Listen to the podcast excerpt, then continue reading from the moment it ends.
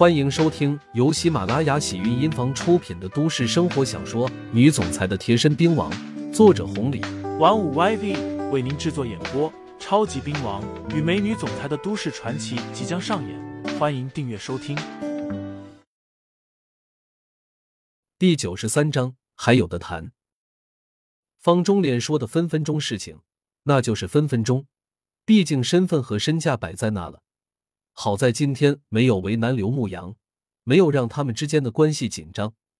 冲着这一点，方青书点头说道：“谢谢五舅。”方中莲没说话，转头上了车子。方青书这才重重的舒出一口浊气。刘牧阳笑道：“还好，毕竟我没有拿得出手的，被人低看了也是正常。好在没有发生冲突，要不然你可就为难了。”方青书也笑了，不料方中莲摇下了车窗，冲着刘牧阳喊道：“小子，三两次上门，砸了我的场子，打了我的人，这笔账五爷可都记着呢。”言下之意，秋后再算账。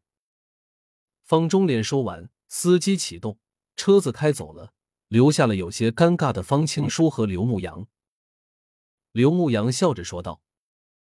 你这五舅倒是可以啊，表面上看不上我，结果还是怕看走了眼，最后走了还要警告我一下，这意思是不是我要将来不跟着他，这笔账就算定了？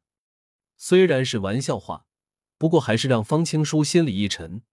如果刘牧阳和方中莲发生了冲突，方氏损失了一个奇才不说，更重要的是还会多出来一个敌人。这是他无论如何都不愿意看到的。牧阳，我五舅那人就是这样，不过他真的很惜才。方青书解释道：“看得出来，平平淡淡的，看不出来刘牧阳啥意思。”方青书小声的追问道：“牧羊，那你有没有其他的想法呢？”几分钟之前，方青书还不着急，可是经过方中莲这事情一闹。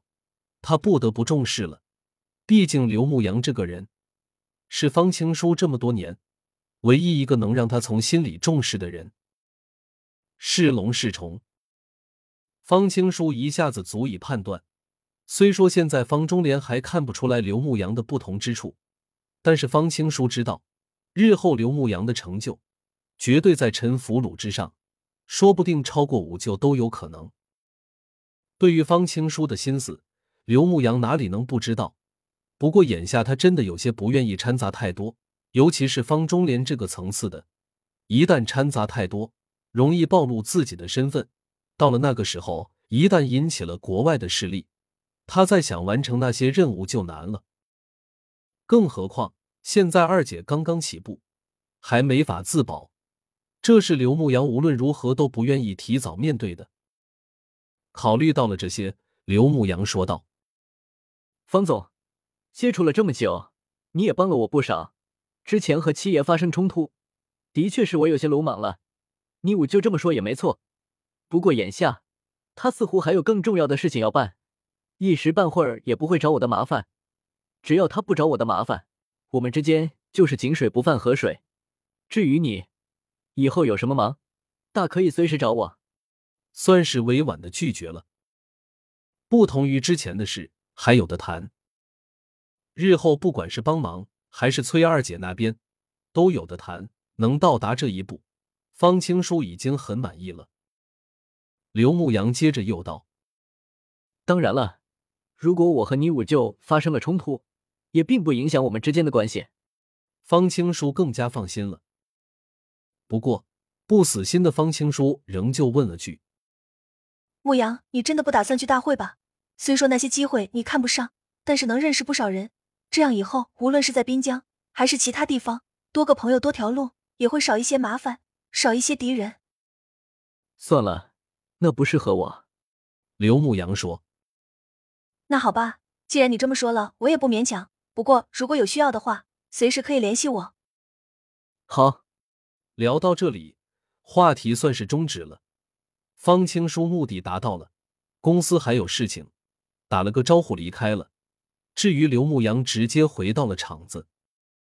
到了厂子之后，江宇飞早已经等候多时了。看到刘牧阳进来，赶紧小跑过来，喊了一声“牧阳哥”。对于江宇飞，刘牧阳还是挺有好感的，毕竟这丫头长得好看，而且聪明，又是老江头的闺女，之前对二姐都有照顾。不过这是一种大哥哥对待小妹妹的好感，并没有其他儿女之间的。应了一声，刘牧阳问道：“宇飞，你怎么有空来了？上次见到了江老头，还提起了你呢。”听众朋友们，本集已播讲完毕，欢迎订阅专辑，投喂月票支持我，我们下集再见。